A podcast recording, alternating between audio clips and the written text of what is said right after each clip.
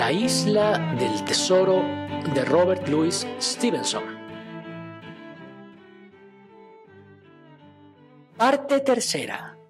Mi aventura en la isla. Capítulo 13.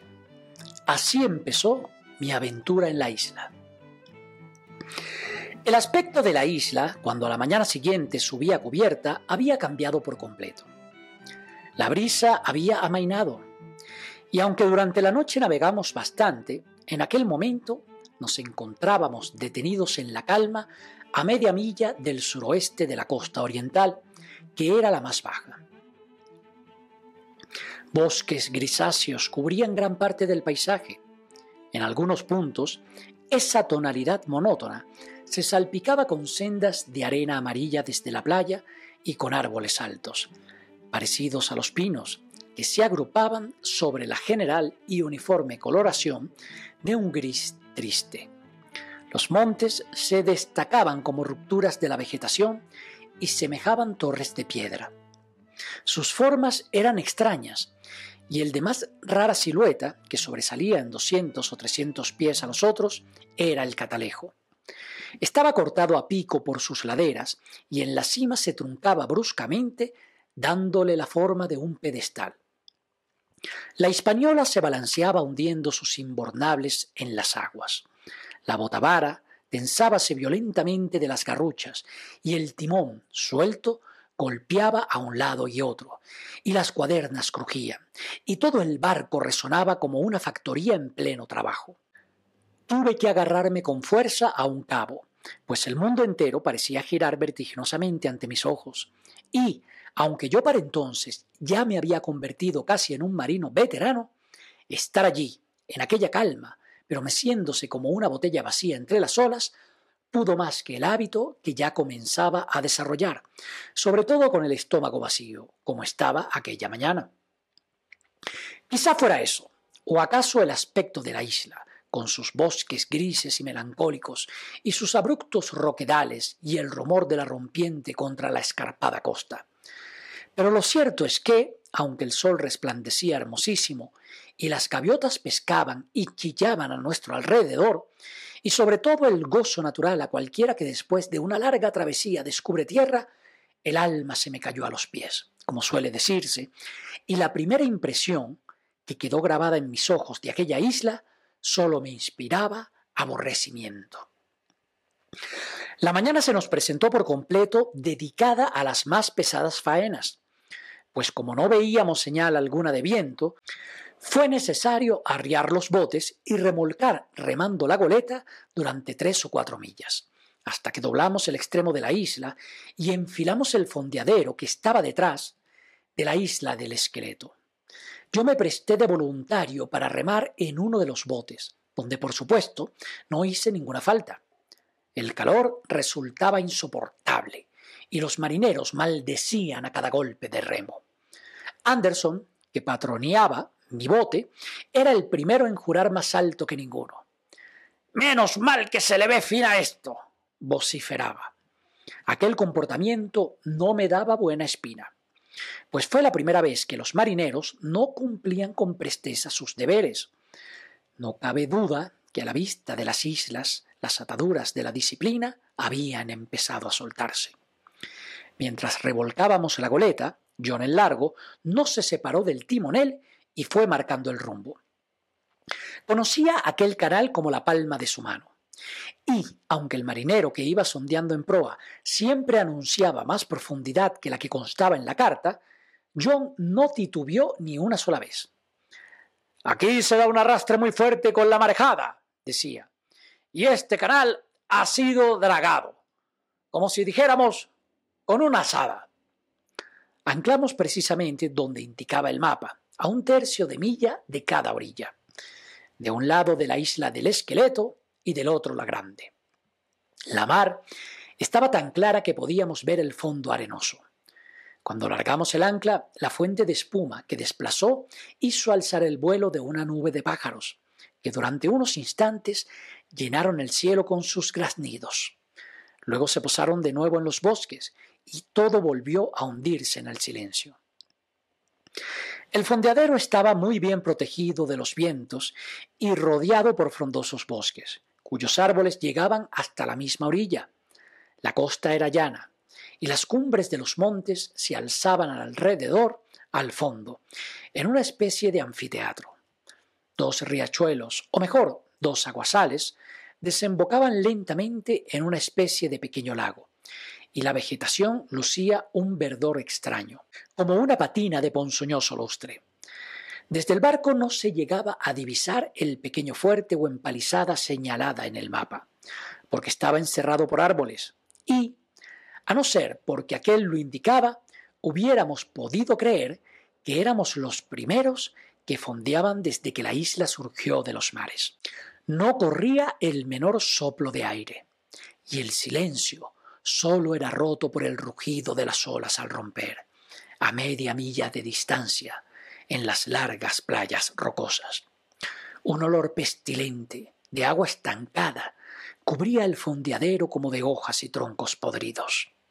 Vi que el doctor olfateaba con desagrado, como si olisquease un huevo poco fresco. Ignoro si habrá por aquí algún tesoro, dijo, pero apuesto mi peluca a que es lugar pródigo en fiebres. Si el comportamiento de la tripulación había empezado a inquietarme ya en los botes, cuando regresaron a bordo se hizo claramente amenazador. Tendidos en cubierta en pequeños corrillos, discutían en voz baja. La más ligera orden era recibida con torvas miradas y ejecutada de la peor gana. Hasta los marineros leales parecían contaminados, pues no había ninguno a bordo que pudiera servir de modelo a los demás. El motín se palpaba en el aire como la inminencia de una tormenta. Y no éramos nosotros tan solo quienes barruntábamos el peligro. John, el largo, se afanaba corriendo de corrillo en corrillo, dando consejos y tratando de mostrarse lo menos amenazador posible hasta se excedía en solicitud y diligencia, deshaciéndose en sonrisas y halagos. Si se daba una orden, allí estaba él en un periquete, muleta en ristre, con el más animoso Listo, señor, para cumplirla. Y cuando no había nada que hacer, entonaba una canción tras otra, como para ocultar la tensión reinante. De todos los signos de amenaza que se leían en la actitud de la tripulación aquella tarde, la ansiedad de John en largo me pareció el más grave. Volvimos a reunirnos en el camarote para celebrar consejo.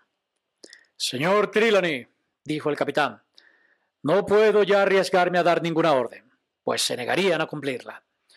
Ante lo cual, solo quedan dos soluciones, ¿a cuál peor? Si no soy obedecido y trato de obligar a un marinero, creo que la tripulación se amotinaría. Y si, por el contrario, callo ante la rebeldía, Silver no tardará en darse cuenta de que hay gato encerrado, y nuestro juego quedará al descubierto. Pues bien, solo podemos confiar en un hombre. ¿Y quién es él? preguntó el squire. Silver, señor, contestó el capitán, que tiene tanto interés como vos o yo en suavizar las cosas. Evidentemente, el comportamiento que venimos observando muestra que entre ellos hay claras desavenencias. Si damos ocasión a Silver él no tardará en apaciguar a los más levantiscos. Y yo propongo precisamente que se le proporcione tal ocasión. Demos a la tripulación una tarde libre para que desembarquen a su antojo. Si desembarcan todos, nos apoderaremos del barco y nos haremos fuertes. Si ninguno decide ir a tierra, en ese caso nos defenderemos desde los camarotes y que Dios nos ayude. Y si solo unos cuantos desembarcan, bien, Silver los traerá de regreso y más mansos que corderos. Decidimos seguir las indicaciones del capitán. Se repartieron pistolas a todos los hombres seguros, a Hunter, a Joyce, a Redruth, se los puso al corriente de lo que pasaba, y recibieron la noticia con menos sorpresa y mejor ánimo de lo que cabía esperar. Después el capitán subió a cubierta y les habló a los marineros. Muchachos, les dijo, la jornada ha sido muy dura y este calor es insufrible.